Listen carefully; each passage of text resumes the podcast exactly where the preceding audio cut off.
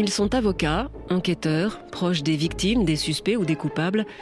Dans chaque épisode, les voix du crime donnent la parole à un témoin clé d'une affaire criminelle. Mais qui sont les personnages de leur récit, ces acteurs de l'affaire qu'ils ont côtoyés?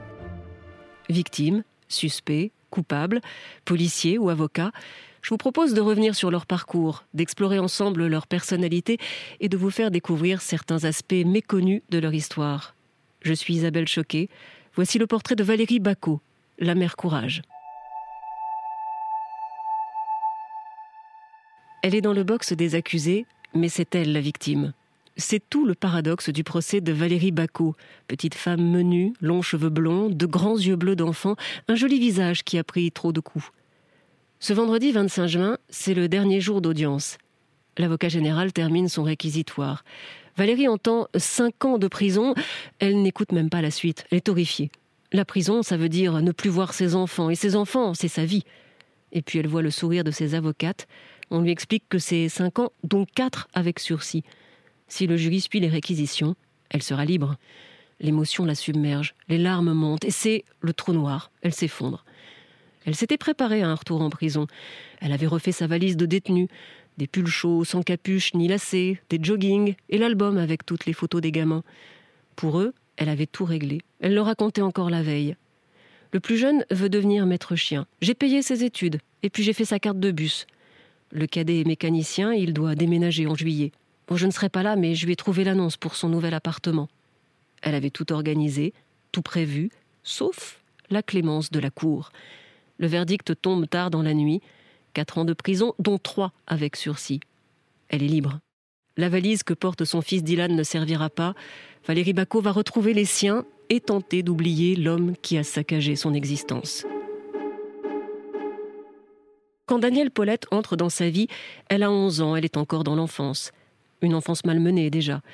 Le père est constamment absent, la mère, Joël, est agressive, dépendante à l'alcool et aux médicaments.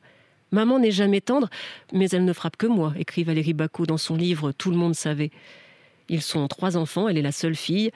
Bien plus tard, elle se souviendra qu'à six ans, son frère aîné, Christophe, lui a imposé une fellation. Les parents divorcent et se remarient deux fois, et puis finalement, Joël refait sa vie avec l'un de ses nombreux amants, Daniel Paulette, que tout le monde appelle Dany. Il est autoritaire, imprévisible, mais il s'occupe de tout, la maison, les enfants. Valérie a enfin l'impression d'avoir une famille normale. En réalité, rien n'est normal chez Danielle Paulette. Elle n'a que 12 ans quand il la viole pour la première fois. Il ne s'arrêtera plus, chaque jour ou presque, à l'heure du goûter. Valérie ne dit rien, elle a peur. Des années plus tard, un expert expliquera. La première fois, elle s'est débattue et elle a eu mal. Elle a compris que si elle ne se débattait pas, elle aurait moins mal. C'est le syndrome victimaire. On trouve un compromis d'acceptation pour ne pas avoir encore pire. Quand Daniel se retrouve en prison, la mère pleure et Valérie culpabilise. Elle gardera longtemps ce sentiment terrible que tout est de sa faute, que c'est elle qui gâche tout, qu'elle ne fait jamais ce qu'il faut. À sa libération, fait incompréhensible, Paulette revient au foyer et le calvaire recommence. Je m'en fous tant qu'elle ne tombe pas enceinte, dit la mère. C'est précisément ce qui se produit et Valérie devient alors la nouvelle compagne de Daniel Paulette. Ils auront quatre enfants, trois garçons et une fille, tous issus de viols. Leur quotidien est fait de coups, de cris, d'insultes. Valérie s'interpose toujours pour protéger ses petits. Pour eux, elle encaisse tout, les coups de poing, les coups de marteau. Daniel la menace souvent avec l'une de ses armes qu'il aime tant. Il l'étrangle aussi. Sa vie est celle d'une recluse. Elle a interdiction de faire des courses seule, de travailler, de parler à des inconnus. Elle est seule, terrorisée et silencieuse. Pour porter plainte, dira-t-elle plus tard, il faut avoir conscience qu'on est victime. Moi, je pensais que tout le monde vivait comme ça. Le pire est encore à venir. Daniel la force à se prostituer à l'arrière de la voiture familiale qu'il a aménagée. Pour l'argent, un peu, pour se rincer l'œil surtout. Dans une oreillette, il lui dicte tous ses gestes. Elle se désincarne. Je suis un robot, une chose, je ne réfléchis plus. Et pourtant si, il reste en elle quelque chose de vivant, c'est l'amour maternel.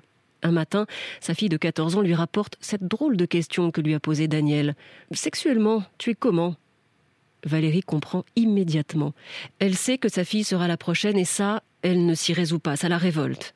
Elle cherche une solution, tente de verser des somnifères dans le café de Daniel sans succès. Ce soir-là, il lui a prévu une passe avec un client particulièrement sadique et violent. Il y a une arme dans la voiture, au cas où. Le rapport se passe mal. Valérie se débat, le client part. Paulette est furieux. Il s'installe au volant en vociférant. Tu vas me le payer Elle est assise à l'arrière, quasi nue, en larmes, en sang. Il y a ce revolver à portée de main. Elle ne réfléchit pas. Elle ferme les yeux. Elle tire. C'est fini. Elle n'a qu'une crainte, c'est qu'il se relève.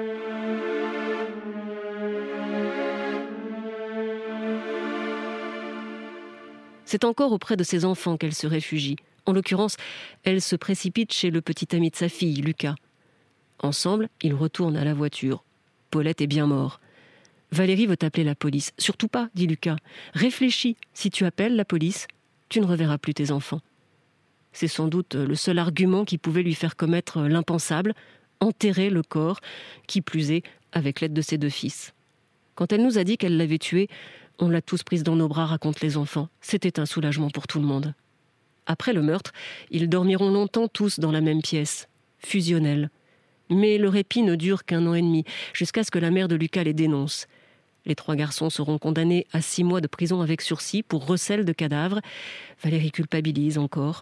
Cette fois, elle n'a pas réussi à les protéger. Quand la justice la rattrape, elle ne se dérobe pas.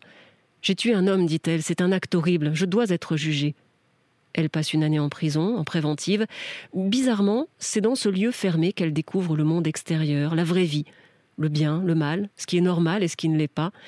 C'est nouveau, ça l'effraie parfois. D'ailleurs, elle appréhende le procès, parce qu'elle sait qu'elle sera face au juge, mais dos au public. Je ne supporte pas d'avoir des gens dans mon dos, dit-elle. Quand il me frappait ou qu'il posait son arme sur ma tête, il arrivait souvent par derrière. L'emprise de son bourreau affleure dans chacune de ses réponses. Je suis un déchet, je ferai jamais rien de ma vie, je suis une cruche. Il a réussi à la convaincre qu'elle n'était rien. Pourtant, quelques jours plus tôt, dans le doute, ses collègues de travail lui ont organisé un pot de départ.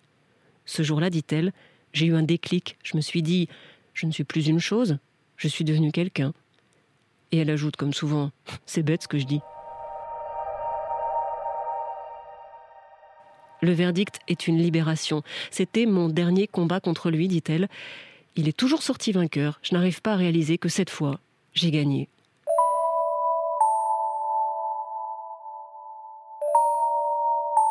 Elle a gagné, mais elle n'est pas vraiment libre. Une balle dans la nuque n'a pas suffi à faire disparaître Daniel Paulette. Elle continue à plier le linge exactement comme il le voulait. Elle est dans une intranquillité permanente. Parfois, j'ai la sensation qu'il me touche. Je sens sa main sur moi, dit-elle.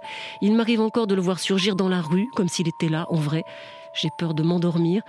Dès que je ferme les paupières, son image apparaît et elle ne s'en va pas. Je voudrais qu'il sorte de ma tête. De sa tête et de sa peau. Car Daniel Paulette a tatoué son nom sur son corps, dans les endroits les plus intimes.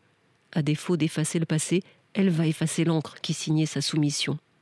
On lui parle de résilience, de pardon. Impossible, dit-elle. Je ne pardonnerai jamais, je ne peux pas et je ne veux pas. Son salut est ailleurs auprès de ses enfants, toujours. Malgré les circonstances, elle les a bien élevés, ils sont parfaitement structurés et ils font son bonheur. Elle s'investit aussi dans la lutte contre les violences faites aux femmes. Elle a plus que tout autre la légitimité pour en parler. D'ailleurs, elle a été auditionnée au Sénat pour que la loi évolue. Et puis, il y a son travail.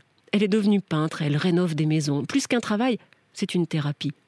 Lorsque j'ai terminé un mur, dit-elle, je le contemple et je me dis Il est beau, t'es pas trop nul. Quand je répare, que je comble les fissures, les crevasses et le vide, j'ai l'impression que je me répare aussi.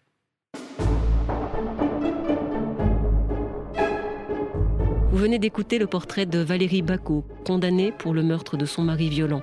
Vous pouvez retrouver tous les épisodes des Voix du crime sur l'application RTL, sur RTL.fr et toutes les plateformes partenaires. N'hésitez pas à nous laisser une note ou un commentaire. À très bientôt.